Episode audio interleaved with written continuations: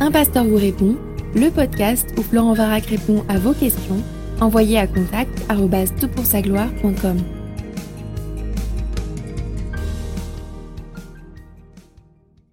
Bonjour à tous. Alors pour ce podcast, je suis accompagné de mon cher ami euh, Mathieu Caron, qui est un spécialiste de la relation d'aide.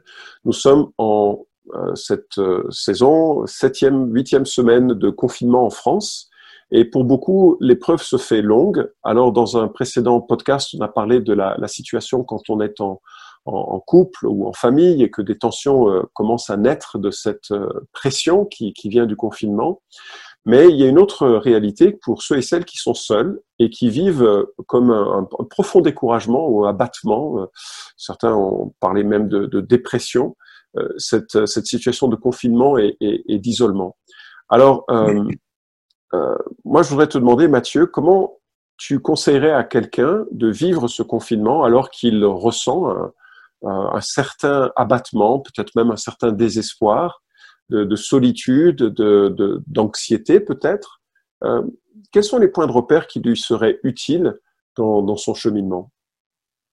Euh, De la même manière que euh, je mentionnais dans notre précédent podcast sur le, le confinement en, en groupe mm. qu'il y a une, euh, une facette un, un, peu occidentale euh, de, de, croire qu'on doit avoir beaucoup d'espace et puis une bulle. Euh, je serais porté à dire, cette fois-ci à l'opposé, qu'il y a une légitimité bien, bien biblique à la souffrance de la solitude. Okay. et je crois que de, de reconnaître que euh, toute souffrance ne sont pas euh, basées dans notre vie sur un, un manque de foi, sur, euh, sur le péché à notre vie. Je, je crois que c'est important. C'est important d'évaluer les, les bases de notre souffrance.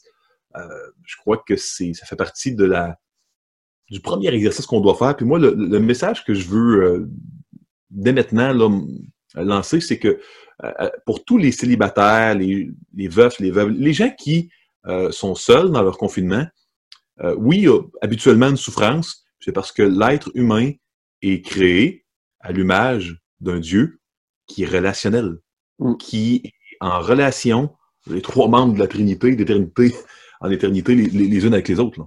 Mm. Très bien. Donc, ce que tu dis, c'est que euh, il faut aussi accueillir la souffrance comme quelque chose qui n'est pas forcément erroné, le reconnaître, de dire Seigneur, cette souffrance, elle est, elle est, elle est vraie à tes yeux aussi. Oui, elle est valide, elle est, elle valide. est normale.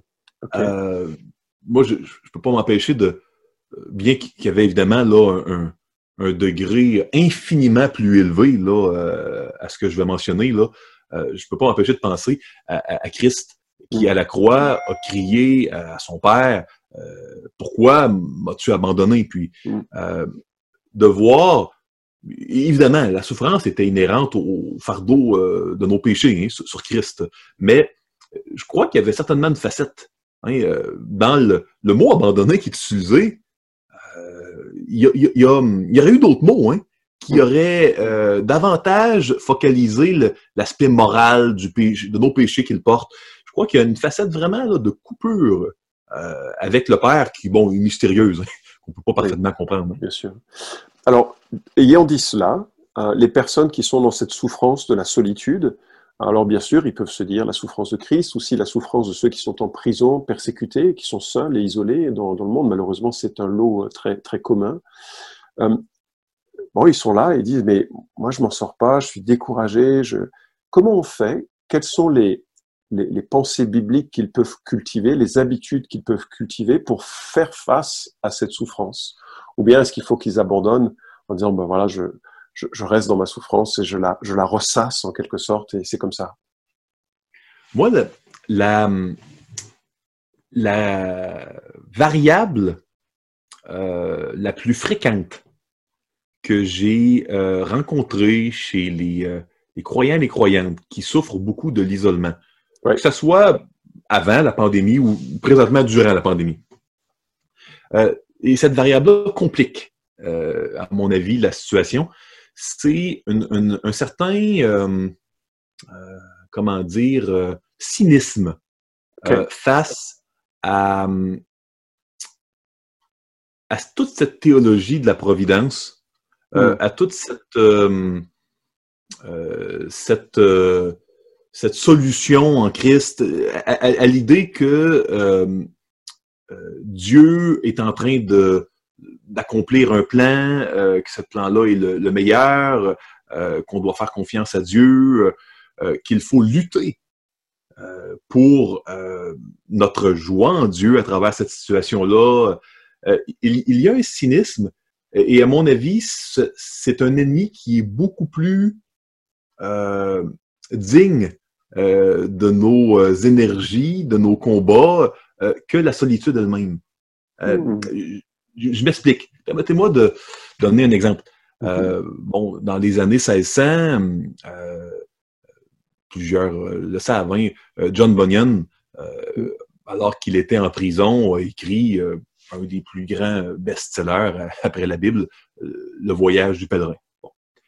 et puis, j'ai toujours été frappé par un, des, un, des moments de souffrance les plus, les plus poignants du livre, quand Chrétien et plein d'espoir sont prisonniers euh, du château du doute, euh, du géant euh, des espoirs. et la souffrance est telle, la solitude, et qu'il soit dans la même cellule que plein d'espoir est telle qu'il, évidemment, songe à mettre fin à ses jours. Mm. Et il y a un moment où, dans le dialogue qu'il a avec plein d'espoir, on voit qu'il y a un certain cynisme qui s'installe, et puis, on voit plein d'espoir qui affrontent ce cynisme-là en rappelant la vérité. Peu de temps après, Chrétien se souvient qu'il a en sa possession une clé qui peut sans difficulté ouvrir toutes les portes du château du doute. Et cette clé-là, c'est la promesse. La clé de la hmm. promesse. Donc, euh, moi, j'ai vu des gens qui souffraient énormément de la solitude et qui euh, étaient aimés suffisamment aimés par des proches qui ont été prêts même à les choquer ou à euh, mettre en jeu quasiment hein, la relation qu'ils avaient avec eux pour leur dire la vérité avec amour. Puis les amener à combattre leur cynisme pour vraiment aller vers quelque chose d'aussi simple, choquant tellement c'est simple hein, quand on est cynique, euh, que de, de croire fermement, de s'accrocher aux promesses de Dieu. Puis j'ai vu des gens libérés, libérés de leur amertume, libérés de leur cynisme. Ah, le combat euh, est récurrent, c'est pas euh, un combat final sur Terre, mais c'est extrêmement important de, oui, réaliser la validité, la légitimité de la souffrance inhérente à la solitude, mais on doit lutter. On doit lutter pour prendre Dieu au mot et croire ses promesses parce qu'il est fidèle, fidèle et véritable, notre Seigneur. Hmm. Oui. Alors, quel peut être le rôle d'un frère qui est au courant qu'une sœur, un frère, euh, lutte avec la, solitude, avec le désespoir, euh, peut-être à des tendances suicidaires ou, on parle un peu, un peu légèrement. Euh, toi, tu dis parfois ça peut être utile de, dire, de combattre ce cynisme. comment accompagner quelqu'un?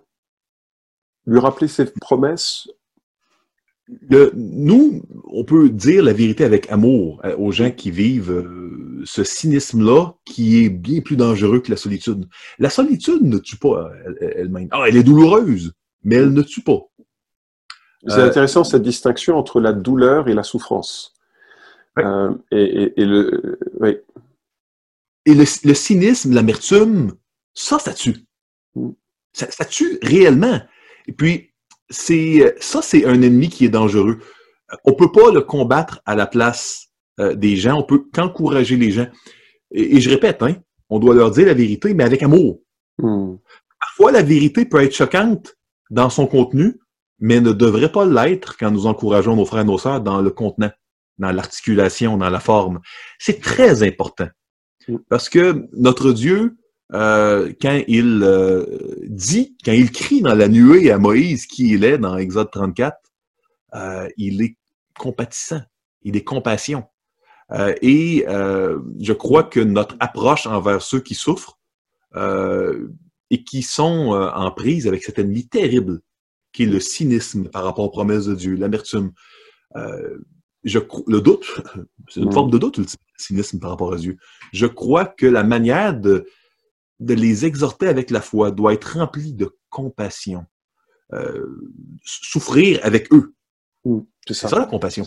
Comme, comme Christ. OK. Euh, évidemment, la possibilité aussi d'encourager, euh, d'envoyer, de, de, manifester sa présence, parfois juste de dire, écoute, je pense à toi, je prie pour toi, c'est utile? Je crois que l'exhortation euh, avec amour et avec compassion euh, ne peut euh, être cohérente que s'il y a cette continuité logique mm. de la de prendre du temps pour prier, de prendre du temps, mm. de persister. C'est pas agréable d'aider des gens qui sont cyniques. Et souvent, on peut euh, peut-être euh, être offensé, euh, le prendre personnel. Il ne le faut pas. On doit se rappeler que Dieu a préparé des, des, bonnes œuvres mm. sur notre route, afin qu'on nous les pratiquions. Aider nos frères souffrants, nos sœurs souffrantes en font partie. Et on doit être très fidèles. Nous devons être fidèles à persister, malgré peut-être une absence complète de satisfaction euh, de la part des mmh. autres. On doit persister dans l'amour. Et puis, euh, l'amour, c'est dire la vérité, mais c'est euh, de prendre du temps, de, tout faire pour mmh. chercher à, prendre soin. Très bien. Écoute, Mathieu, je te remercie beaucoup pour ces éléments de, réponse. J'espère qu'ils seront utiles à, à, ceux et celles qui, qui nous écoutent. Et puis, bonne continuation à toi alors. Oui, euh, à toi également, Florent, que Dieu te garde. Merci. Vous pouvez suivre cette chronique hebdomadaire Un pasteur vous répond sur SoundCloud, iTunes et Stitcher. Retrouvez les questions déjà traitées sur toutpoursagloire.com. Si vous aimez ce podcast, merci de le partager sur les réseaux sociaux et de laisser une note sur iTunes. À la semaine prochaine!